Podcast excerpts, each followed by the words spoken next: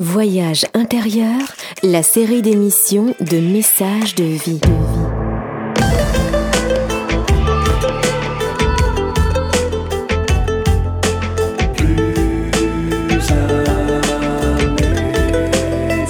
Une émission produite par Richard Federman.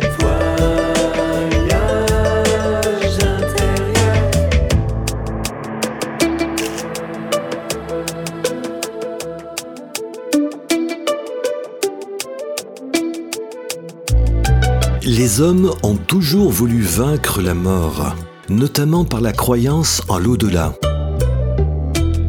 Aujourd'hui, quelque chose a changé. La puissance et l'efficacité de la science couplée à celle de la technique véhiculent un fantasme, celui du prolongement indéfini de la vie. La mort est devenue un problème à résoudre. Or, vouloir transcender les limites de la condition humaine, cela revient à considérer que la Terre n'a pas de limites écologiques. L'idée défendue par notre invité est qu'il n'est possible d'habiter harmonieusement notre monde qu'à condition d'habiter la mort. Ce qui revient à accepter une seule et même idée de la finitude, c'est là la boucle écologique. Nous fêtons les naissances, le passage à l'adolescence, les mariages, les noces d'or, mais également la fécondité. Parmi tous ces rituels, pourquoi ne pas faire une place à celui qui viendrait réenchanter la mort? Entendre un monde qui nous entoure. Yuki Vatier est journaliste et réalisatrice de documentaires. Elle a perdu ses parents et nous démontre son aptitude à surmonter l'épreuve de leur disparition, pour côtoyer aussi et simultanément la beauté, la créativité et même parfois la joie. Et si c'était ça le premier pas pour nous apprendre peu à peu à réenchanter la mort, rien que pour aimer la vie.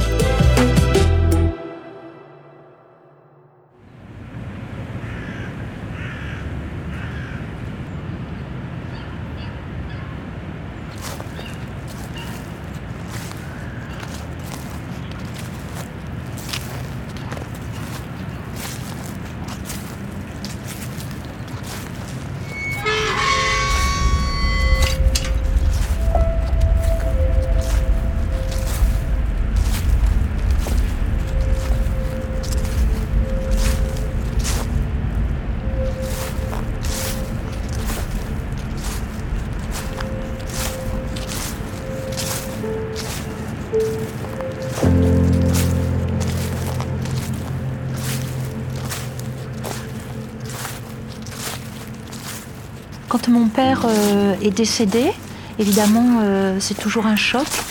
Et ce qu'il fallait trouver, c'est ce qu'il y a derrière cette mort. Donc lui donner du sens. Ce qu'il y a, pour moi, ça serait euh, le sens. Le sens derrière les événements.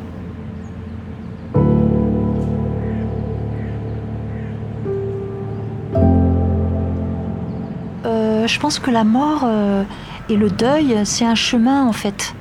Euh, alors bien sûr, on peut le prendre euh, comme un, événement euh, somme toute banal, tout le monde va mourir et on est tous confrontés à la mort de ses parents. Et pourtant, je trouve que c'est un événement qui peut faire sens, et en tout cas, on peut lui donner du sens dans notre vie à nous, les survivants, et en l'occurrence les enfants, et lui trouver du sens. Donc, qu'est-ce que ça vient de me dire à moi aujourd'hui, cette mort, ce deuil, et qu'est-ce qu'il y a derrière, bah, euh, moi ça a été euh, bah, une forme de naissance aussi parce que la mort d'un père c'est triste et en même temps euh, bah, maintenant vous êtes sur le devant de la scène, c'est vous le prochain quoi. Donc il faut trouver. du coup là je ne suis plus une enfant, même si j'étais évidemment adulte à sa mort, mais il est mort il y a trois ans. Je suis une adulte évidemment par les choses que j'ai faites, par mon parcours etc. Mais je restais une enfant aussi. Enfin je, là suis plus une enfant. Enfin cas j'ai plus euh, j'ai plus de père dans ce monde. Donc euh, trouver du sens euh, pour moi qui suis aujourd'hui euh, en première ligne de front, je suis la prochaine de ma génération à mourir, enfin en tout cas de voilà dans l'affiliation et trouver ben, qu'est-ce qui fait que moi aujourd'hui je suis adulte quoi en fait et donc du coup qu'est-ce que j'ai à transmettre? Cette fois c'est à moi qui, qui, qui est c'est à moi de devoir transmettre quelque chose.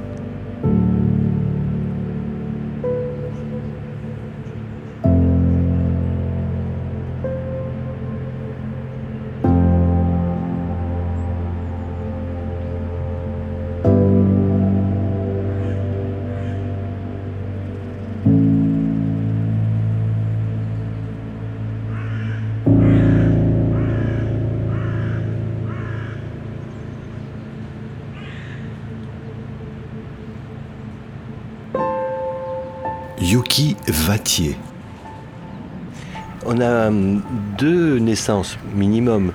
La première, quand on est dans ce monde par nos propres parents, et la seconde naissance, c'est au moment de leur décès. Mm. À quel moment on devient adulte? Tout dépend de où, en fait. Euh, on devient adulte, je pense, euh, entre la naissance et avant la mort de nos parents. On peut espérer qu'on devient adulte. C'est pas le cas pour tout le monde. Je ne sais pas si ça a été le cas pour moi, mais euh, on devient adulte bah, de par la profession qu'on réussit ou pas à exercer. On devient adulte quand on a des enfants soi-même aussi. on devient adulte par la place qu'on commence à occuper sans qu'il y ait papa, maman derrière mais je crois qu'il y a une partie de nous qui devient complètement adulte au moment euh, du décès d'un parent parce qu'en fait euh, on accepte de les voir partir et quelque part on n'est plus sous leur euh, leur ombrage tutélaire, on, ombrage pas dans le sens négatif du, du terme, mais voilà, on est, on est du coup tout seul, en tout cas dans ce monde-là, quoi, en fait. Et il y avait un ami qui m'avait envoyé un très joli mot au décès de mon père en disant euh, On a grandi, euh, nos parents sont des arbres, on a grandi sous leur feuillage et un jour ils sont tombés et on n'est plus protégé par ce feuillage. Voilà, donc il y a une autre manière de trouver notre propre feuillage à nous. Et donc c'est dans ce sens-là, je pense qu'on devient vraiment adulte, c'est qu'on est tout seul.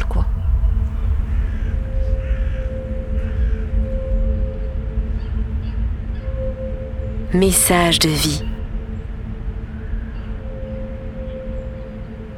Donner à comprendre. Et ça fait quoi d'être tout seul euh, bah c'est à la fois une tristesse et une libération, je crois. en tout cas, pour moi, je l'ai vécu comme ça.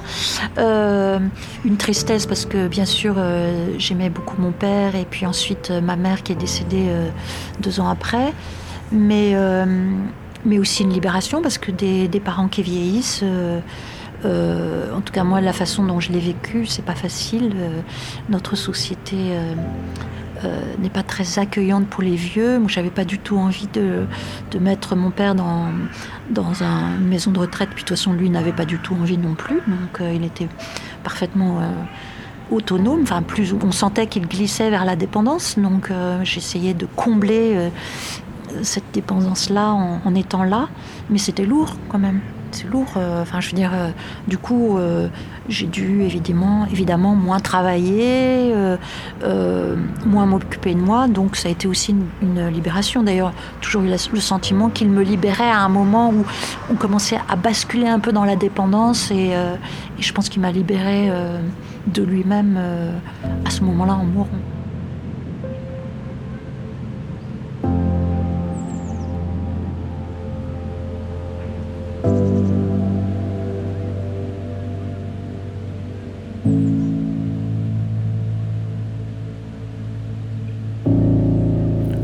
Écoutez Le Voyage intérieur, la série d'émissions de messages de vie MES plus loin sage. Aujourd'hui, notre invité, Yuki Vatier.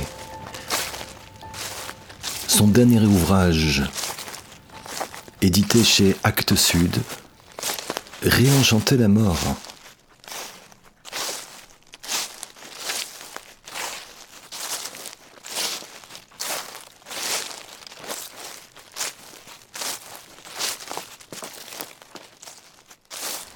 C'était il y a un an. La porte a claqué violemment. Toi d'un côté, moi de l'autre. D'un coup, sans prévenir. Pas de poignée, de serrure, de clé. Rien que tes mains, mon enfant. Tes mains vissées sur cette porte gigantesque comme un tsunami, qui cherche sans le trouver un passage à défoncer, qui me secoue et me disent C'est pas possible. Je ne te réponds pas. Du fracas de ce mutisme allait naître un voyage, terrible le plus beau pourtant que nous ayons fait ensemble.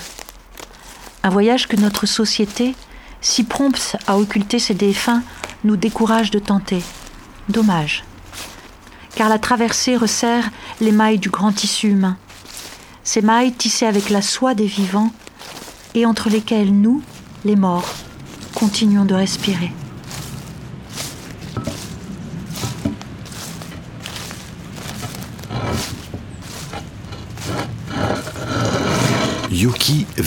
En fait, quand les, les, amis, la famille commencent à vous entourer, c'est un nouveau, chemin qui commence et s'achève. la relation privilégiée, enfin, je veux dire, à sens, enfin, la, relation entre l'endeuillé et le mort s'achève cette relation-là, enfin en tout cas ce, ce, truc un peu malsain, enfin malsain, qui peut devenir malsain à terme si on n'entretient que comme ça dans cette relation, juste l'endeuillé et, le mort, euh, ça s'achève au moment où, les autres rentrent en scène. Et donc, euh, les amis, la famille qui viennent vous soutenir, qui viennent euh, vous consoler, à qui vous pouvez raconter comment ça s'est passé.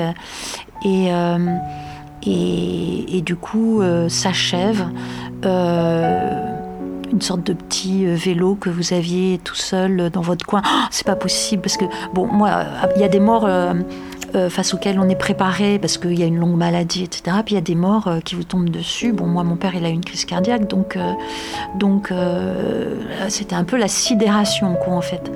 Et, et donc, euh, on est face à son cadavre et on se dit c'est pas possible, c'est pas possible, c'est pas possible. Et en fait, euh, s'achève ce moment-là euh, où commencent à venir des autres qui commencent à pleurer eux aussi. Et donc, du coup, on se rend compte qu'en fait, c'est possible. ah oui, il est mort en fait. C'est les autres, quelque part, dans leur, attitude qui vous renvoient ça en fait. Grâce à eux, on s'aperçoit et on, et, on se dit ah oui, en fait, non, c'est possible, il est mort en fait.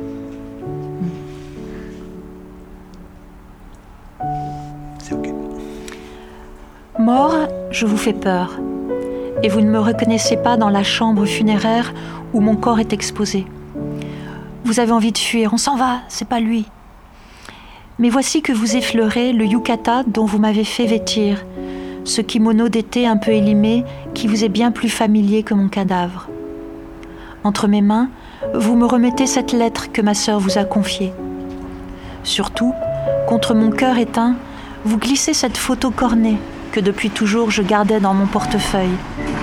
Comme des soleils, mes petites filles qui me sourient. Étrange, ces objets-là n'étaient donc pas si inanimés, qui savent redonner vie à une dépouille, qui font d'un cercueil un foyer où flambent les mots d'amour. Maintenant, vous baisez sur mon front, je ne vous fais plus peur. Vous restez, c'est bien moi.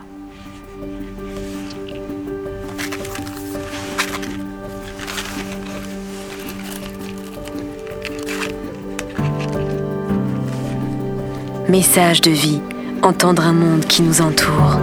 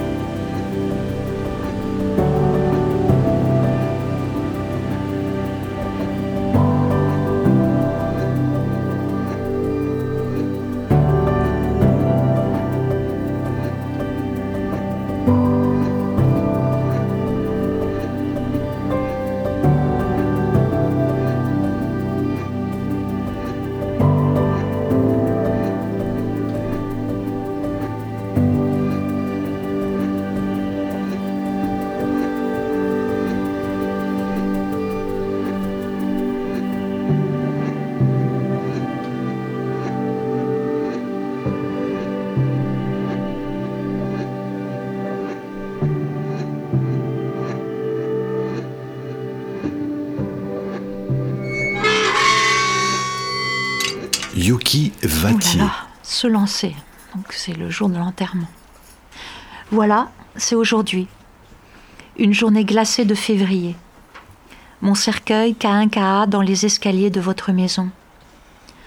Dans une chambre éclairée à la bougie, le recueillement des agnostiques, les cliquetis d'un chapelet bouddhique, prières juives et murmures chrétiens.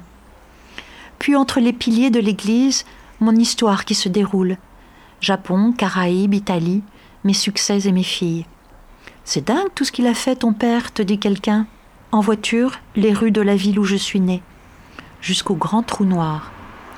Au-dessous de moi, mon frère, Michel, salue l'artiste. Et au-dessus, tous ces pétales de rose qui virevoltent jusqu'à moi. Puis le vin que l'on boit à la santé de Claude, drôle d'expression pour un mort. Ton père est content, te dit un ami en partant. Horripilé. Moi, dis donc. horripilé. Eh ben, euh, le premier truc qui me vient, c'est que moi, ce qui m'horripile, c'est euh, les choses, euh, les dogmes et les choses sectaires. Et là, je suis hyper contente que, que pour mon père,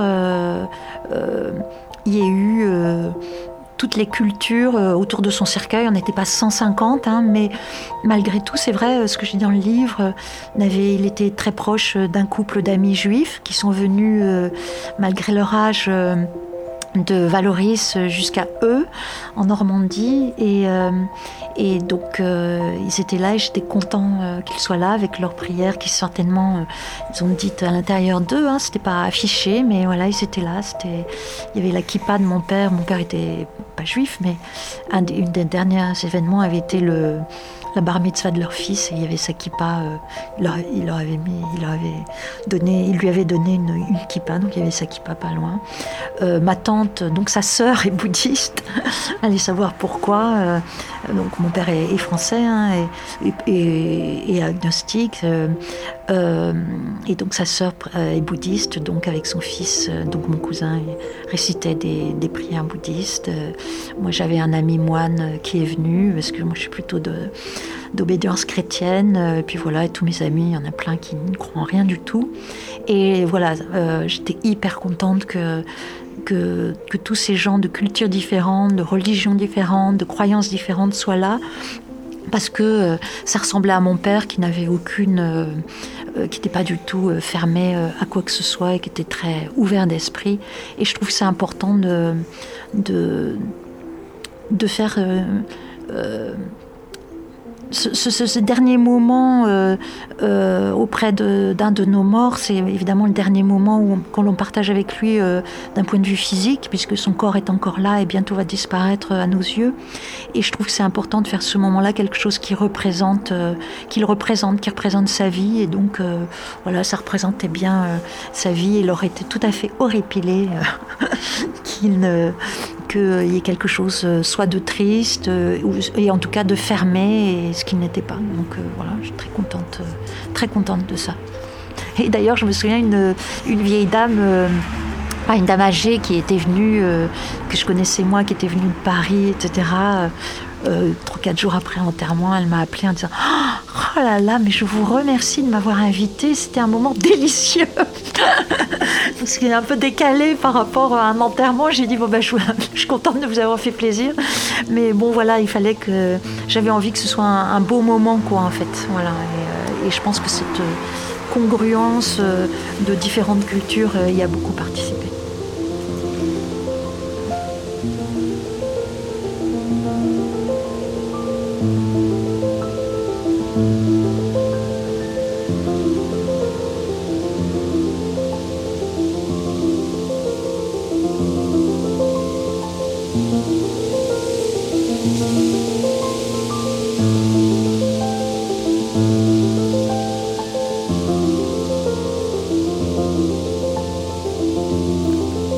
Le Voyage intérieur, la série d'émissions de messages de vie MES Pudoin Sage. Aujourd'hui, notre invité, Yuki Vatier. Son dernier ouvrage, édité chez Actes Sud, Réenchanter la mort. Vos amis sont partis, leur vie reprend. La vôtre plus lentement. Parfois le bateau tangue. Que puis-je faire? Tant de choses à vous dire celle-ci surtout. Et si le chagrin d'aujourd'hui était le signe lumineux que hier nous partagions donc beaucoup de joie. Mais vous ne m'entendez pas, pas encore. Autour de vous, trop de silence. Que puis-je faire?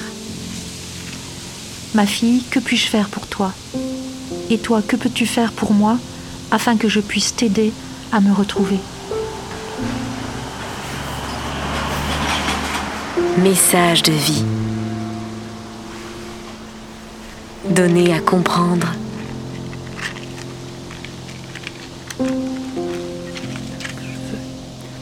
On a un problème.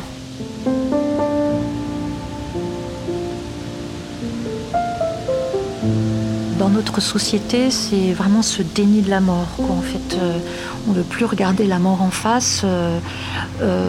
et en tout cas, on a un peu plus de mal à accompagner les gens. je ne dis pas les soins palliatifs et tout ça, mais une fois qu'ils sont morts, on a un peu l'impression qu'il faut les enterrer vite fait. on,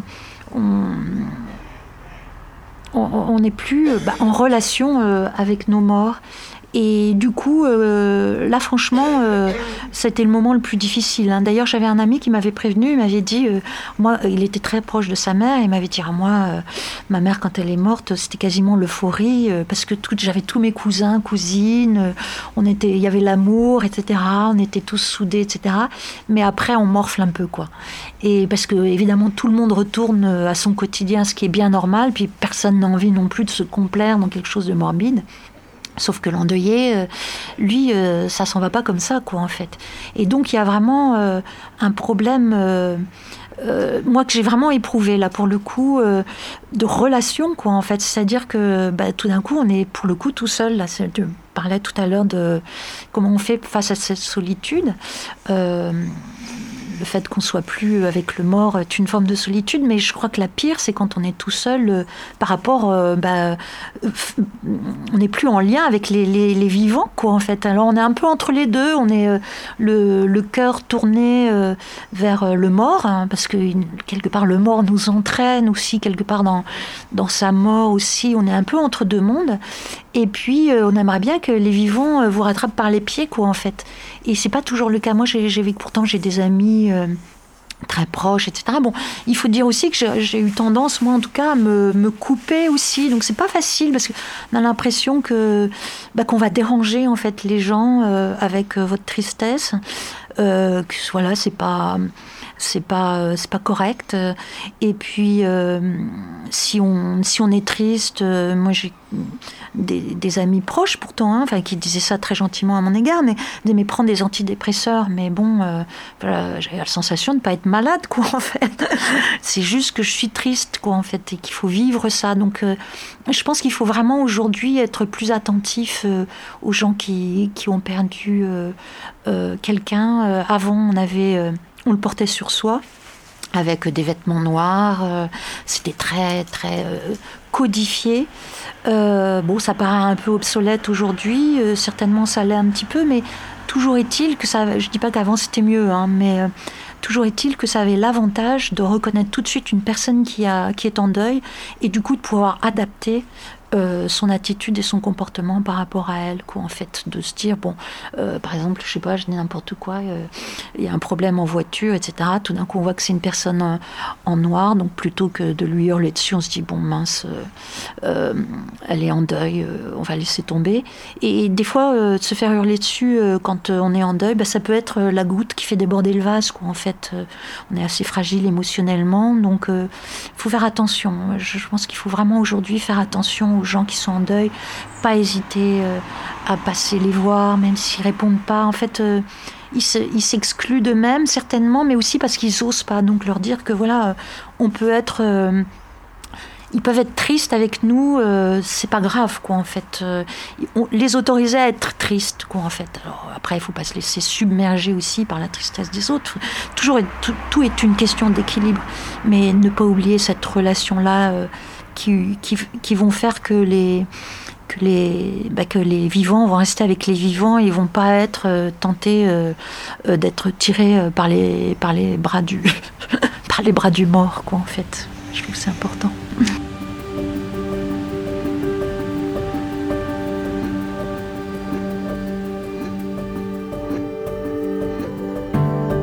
Et je pense que ça aurait, mérite à s'ouvrir, parce que le mort, il n'est est pas individuel en fait, le mort, il est collectif. Euh, et c'est important même pour la psyché de se dire euh, mon mort il ne m'appartient pas. Et en fait il est revenu dans une communauté la communauté des morts. Et c'est vrai euh, oui oui tout à fait. Ben, moi j'ai vécu la même chose que toi hein. et alors c'est toujours c'est tellement difficile dans la vie de trouver l'équilibre entre être invasif et en même temps ne pas oser. C'est on peut s'autoriser peut-être à dire écoute moi je suis là quoi en fait euh, je, comprends ta peine on la, comprend forcément parce qu'on a tous à un moment donné perdu un proche. Donc je la comprends, sache que je suis là, euh, j'ai envie d'être près de toi. Si tu ne veux pas, euh, ok, dis-le moi, mais moi sache que je suis là. Quoi. Et, je trouve que c'est important. Le, mort, le mort, il est dans un cimetière, hein, il n'est pas enterré dans notre jardin aujourd'hui, donc il est collectif et il rentre dans la communauté des ancêtres, quoi, en fait. Donc le garder pour soi, je trouve ça, euh, je trouve ça difficile. Enfin, en tout cas, c'est mon point de vue. Hein, Puis quelque part, il survit aussi. Euh, il survit dans, dans, le regard des autres aussi. On a besoin de le partager. Ouais je pense que c'est plus sain en fait de le partager. Mais c'est pour ça qu'il y a toutes ces la Toussaint. Euh, moi j'adore la Toussaint. Là on est dans un cimetière euh, lambda euh, avec des allées sans herbe, des gravillons, etc. Mais peu importe à la Toussaint, c'est mais il y a des chrysanthèmes de partout. Et je suis toujours hallucinée parce qu'on est dans un monde très matérialiste, etc. Bon, on croit plus en grand chose, etc. Mais les gens ils viennent quand même déposer des, des chrysanthèmes sur sur leur tombe, quoi. Et ça c'est quand même c'est quand même étonnant. Ça me démontre vraiment qu'il y a chez, l'homme ce besoin de, euh, de sacré, de, en tout cas de quelque chose qui. Enfin, le sacré, la, définition, c'est vraiment euh, mettre du, de l'infini dans le fini. On ne sait pas ce que euh, où sont les morts, enfin en tout cas pour ceux qui, ont des doutes, mais en tout cas on vient quand même déposer des fleurs, ce qui est quand même dingue dans notre monde d'aujourd'hui. Voyage intérieur, la série d'émissions de messages de vie.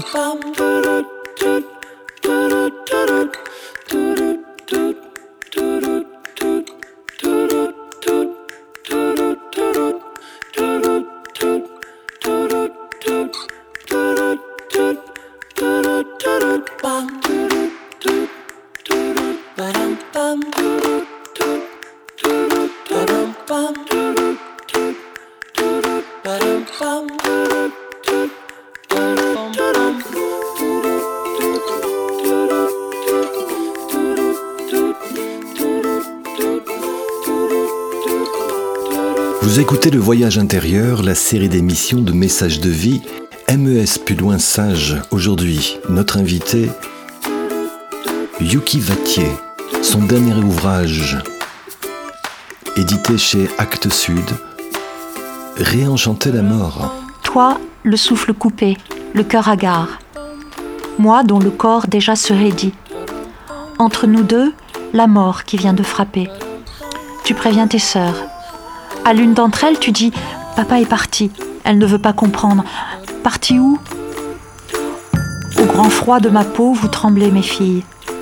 Jusqu'à ce qu'une rumeur se fasse entendre, qui enfle, s'épaissit, charriant cailloux blancs et raies de lumière. C'est la vie qui revient, ramenée par les autres. Des bras chauds qui vous enveloppent, une soupe versée dans votre bol, une chambre que l'on vous ouvre face au Mont Blanc clin d'œil à ce mont Fuji que j'aimais tant. Comme des oiseaux reviennent annoncer le printemps, des amis fendent le bleu du ciel d'hiver pour vous prendre sur leurs ailes.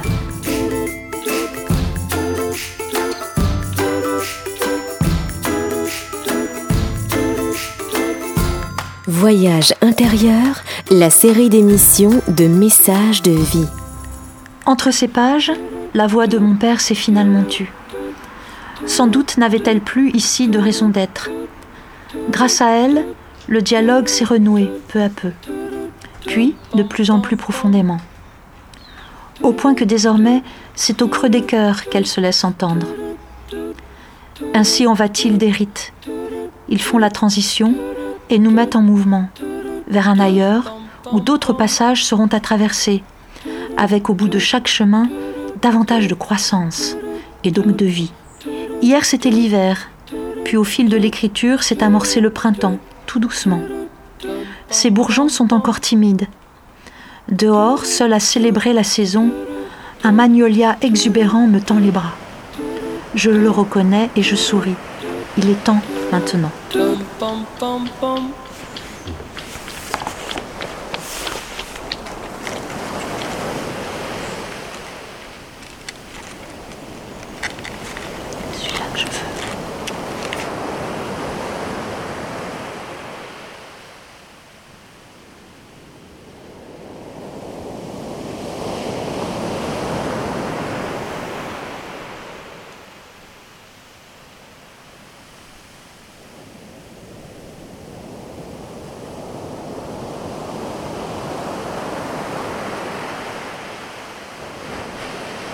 Disais tout à l'heure, je pense que pendant le deuil, on a le cœur tourné vers le mort. On est entre deux en fait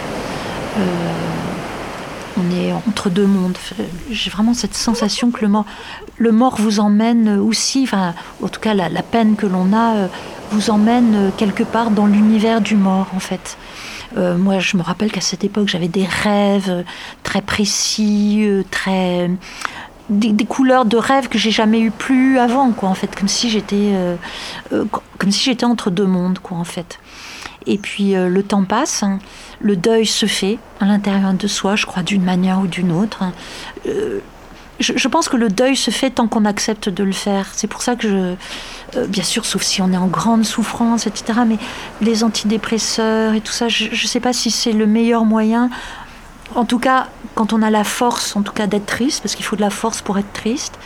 Euh, c'est bien de passer par ce grand, ce grand essorage qu'est le deuil, même s'il n'est pas, pas agréable à vivre. Et quand on, quand on accepte de, bah, de naviguer dans les eaux du deuil, euh, il y a un moment donné où ça se fait tout seul, quoi, en fait. Et, euh, et à un moment donné, on sent qu'on peut se retourner. C'est-à-dire qu'on était vraiment euh, les yeux axés, enfin le cœur et les yeux axés vers le mort.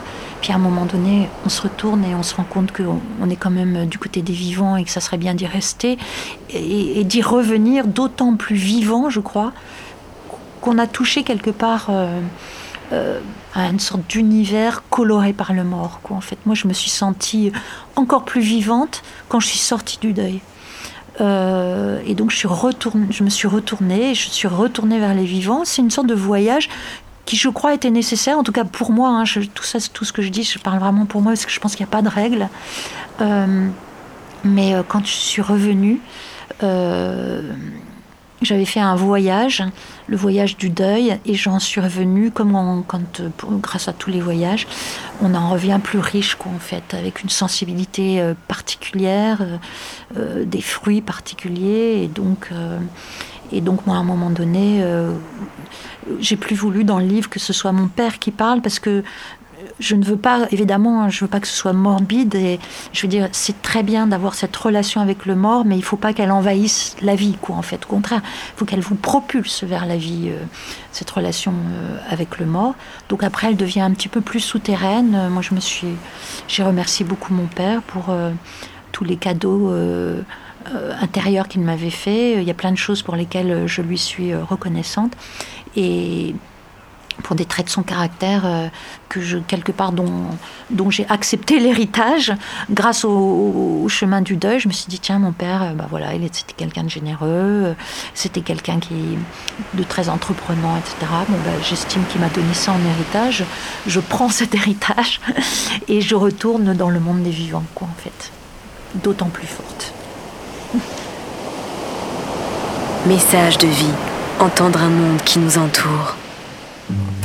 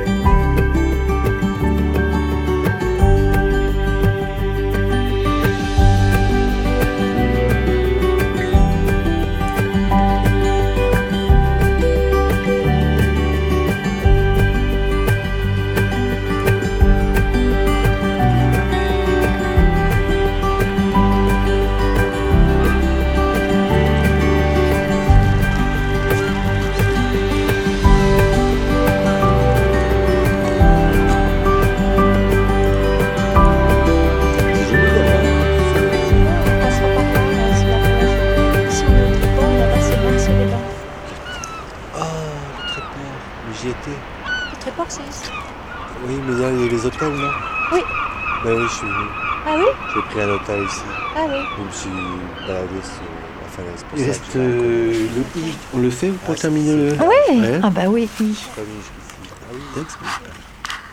La fin. Yuki Vatier. Les doigts un peu gelés, donc. Hmm, on va bouger après. Je pense que un deuil euh, est un chemin euh, euh, douloureux. euh, non, on va pas être euh, hypocrite. euh, et loin d'être irréalisable en fait. Euh, c'est un chemin qui, moi je trouve que je trouve, hein, je trouve que c'est un chemin nécessaire. euh, qu'on occulte comme on occulte la mort aujourd'hui. Je crois qu'on occulte trop le temps du deuil, euh, qu'on s'autorise pas à être triste parce que bah, faut être rentable, faut retourner travailler, euh, il faut euh, pas montrer qu'on est triste parce que du coup on est regardé un petit peu de travers, etc. Non, s'autoriser euh, à vivre ce chemin-là, euh, faut pas s'y complaire non plus. hein, c'est toujours une question d'équilibre, Euh, mais en tout cas s'autoriser euh, à le faire et qu'il est vraiment réalisable et que derrière il y a vraiment des fruits qui sont des fruits d'une des fruits très juteux qui procurent presque une ivresse puisque c'est le deuxième mot que j'ai tiré. Ivresse c'est vraiment l'ivresse l'ivresse de la vie quoi en fait. C'est la vie c'est absolument extraordinaire malgré ces moments euh, euh, douloureux. Mais je trouve que quand on passe ces moments douloureux on se rend d'autant plus compte que cette vie euh, elle est précieuse. Et, et le mort nous, nous remet un peu dans le chemin quoi en fait. Parce que quand on a, on a vécu ce deuil, du coup, on se pose des questions. Enfin, je veux dire, c'est quoi le sens de la mort? Du coup, on se dit, mais c'est quoi le sens de ma vie, quoi, en fait? Je veux dire, ça. euh, puis, on est les prochains sur la liste. Enfin, moi, j'ai perdu mon père, donc, euh, bah, voilà, je suis prochain sur la liste. Euh, c'est quoi le sens de ma vie? Et, le mort m'oblige euh, et oblige parfois, enfin, en tout cas, encourage à se poser ces questions-là. Et, et quand, euh, bah, quand on les dépasse, quand euh, on trouve quelques réponses grâce aux morts, et ben il y a cette ivresse qui n'est pas une ivresse euh, qui fait perdre la tête, mais c'est une ivresse qui nous remet, euh, qui nous remet euh, droit dans la vie, quoi, en fait. Qu'est-ce qui fait que les morts soient omniprésents à nous? Qu'est-ce qui fait que les, les morts soient omniprésents à nous? Ben, Parce qu'on fait partie de. Ils nous ont habités, donc euh, ils nous ont. euh, dans le cas des parents, euh, on a leur gène, euh, une partie de leur gène en tout cas, euh, ils nous ont élevés, etc. Donc ils sont inscrits en nous, mais je, crois que toute relation s'inscrit en nous. Un amoureux, une amoureuse, un enfant, n'en parlons même pas, des parents, des amis proches, ce sont tous des gens qu'on a touchés. Donc à partir du moment où on a les a touchés de peau à peau, bah, le- les cœurs se sont touchés. Et les cœurs, euh, les cœurs, c'est un truc qui ne supporte pas euh, de ne plus voir, euh, enfin, qui souffrent du manque. Donc en fait, du coup, ils sont en nous, quoi. En fait, je pense qu'ils sont immortels en nous. Je ne sais pas si la vie existe après la mort. Enfin, moi, j'ai mes, croyances, mais qui peuvent ne pas être partagées par d'autres. Mais ce qui est sûr, c'est que les morts vivent en nous et, sont éternels. Leur souvenir est éter- éternel. Vous voyez, là, c'est écrit, tu vois, c'est un petit truc qui, était pour mon oncle, hein, un petit truc un peu cucu, mais quelque part, c'est vrai, dans nos cœurs, à jamais tu demeures. Bah. Je l'ai laissé parce que le style n'est pas euh, forcément mon goût, mais je veux dire, dans nos cœurs, à jamais tu demeures. Et, et bon sang, qu'est-ce que c'est vrai, quoi, en fait. Si on les a aimés, euh, ils ont touché nos cœurs, nos cœurs sont toujours là, donc ils sont toujours. euh, leur cœur, on est toujours dans un cœur à cœur avec eux, à défaut d'être dans un corps à corps. Joli ce que tu as dit, la mort de l'autre est un passage et un apprentissage pour les vivants Ah oui. Ah oui, oui, oui. euh, je trouve que quand le mort passe de l'autre côté, euh, d'abord, euh, il, nous aide, il nous éduque à notre propre mort. Enfin, quand on voit d'autres mourir, il y a un moment donné, on se pose forcément la question, et moi, à un moment donné, je vais mourir, comment ça va être, quoi Donc c'est un apprentissage déjà de la mort, je trouve. En fait, euh, quand l'autre meurt, euh, ben, euh, on se rend compte de ce qu'est mourir, parce que c'est pas si évident que ça en fait. On nous apprend pas ces choses-là à l'école. Et euh, de voir un mort, bah, ça n'arrive pas souvent en fait. Moi, c'est quasiment la première fois que je voyais un mort. Donc ça m'apprend, bah oui, en fait, je vais mourir en fait. Ah oui, mince, je vais mourir déjà.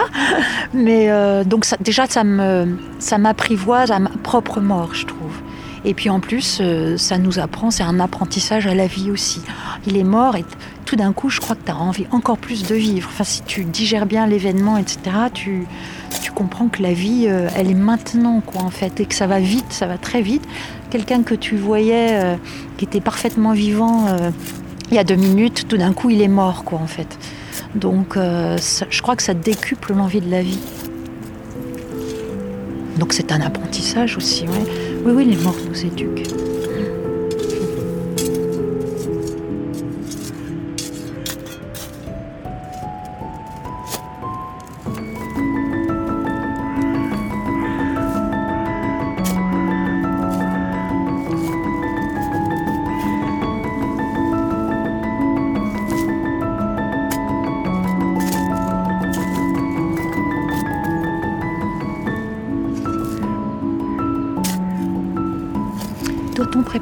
Autres à notre propre mort Moi, je pense que c'est toujours bien de, parler de la mort.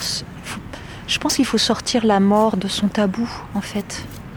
Euh, c'est pas un tabou euh, la mort et c'est pas un tabou de mourir et, et c'est en tout cas toujours bien de dire comment on aimerait euh, vivre ce dernier moment qui est quand même euh, le moment le, deuxième moment le plus important de sa vie après la naissance quoi. Enfin il y a quand même deux moments clés c'est la naissance et la mort donc euh, autant pas le rater, si je puis dire. Et, euh, autant on n'a pas de contrôle sur sa naissance, hein, mais on peut en avoir un tout petit peu sur sa mort. Alors je pense qu'il ne faut pas avoir complètement le contrôle dans le sens où il faut laisser aussi, je pense, les enfants, ou en tout cas les proches, gérer le décès et la façon d'être enterré, etc. Parce que ça les aide vraiment à entrer dans le deuil. Donc je pense les assurances d'essai, enfin tout ce qui est obsèques préparé, on a l'impression que c'est pour soulager les proches, mais finalement pas tellement, parce que du coup ils peuvent pas s'investir dans le, dans le deuil. Euh, dans le décès d'un proche, quoi, en fait. C'est bien de choisir, non, mais elle aurait préféré ceci, elle aurait préféré cela, euh, il aurait voulu ceci ou cela, parce que du coup, on, on on, réfléchit. Du coup, c'est une connexion avec le mort. Ah oui, parce qu'on pense, ah oui, c'était ça, sa personnalité. Tiens, il était hyper écolo. Bon, ben, on va peut-être prendre plutôt un cercueil en carton, etc. Euh, et donc, ça permet de, de revisiter euh, son mort et puis en plus de s'impliquer, d'avoir une action concrète dans euh, la préparation euh, des obsèques. Et du coup, euh, quand on revient dans l'action, on sort aussi un petit peu du petit vélo dans la tête. Et c'est déjà un amorçage du deuil, quoi, en fait. Essayer de sortir de, de sa. Enfin, non pas de sortir de sa peine, mais en tout cas de poser quelques actes qui font que on, reste quand même en contact avec les vivants. Enfin, avec la, vie, quoi, en fait, avec la vie concrète. Donc, donc C'est beau. Ici, j'aime bien parce que c'est calme, la terre est meuble. On regarde les paysages, des arbres. Ouais, il y a des pins, parasols. Ah oui, oui, j'aime beaucoup. Moi, j'aimerais bien être enterrée là, en fait. Enfin, pas, pas ici, là, je sais pas où je serais enterrée, mais j'aimerais être enterrée dans la terre, comme ça. Et si tout simplement nous allions nous promener dans un cimetière? Tous ne font pas très envie, certes, mais il en est un où l'on peut venir s'asseoir sur un banc en pierre, écouter le bruissement des branches d'un acacia, d'un érable ou d'un chêne vert, pique-niquer et même croiser l'azuré du serpolet, ce papillon rare inscrit à la liste européenne des espèces protégées. Bienvenue au cimetière de Souchet par exemple, à Niort, dans les Deux-Sèvres, le premier cimetière naturel de France ouvert en par un ancien fossoyeur fatigué d'enterrer les êtres humains dans ce qu'il appelait les parkings de la mort. Yuri Vatier était donc notre invité dans le Voyage intérieur, la série d'émissions de messages de vie, MES plus loin sage. Elle a écrit un ouvrage qui se nomme Réenchanter la mort aux éditions Actes Sud. Pour ma part, je vous retrouve la semaine prochaine. D'ici là, tout de bon pour vous. Bye. Voyage intérieur, la série d'émission de messages de vie.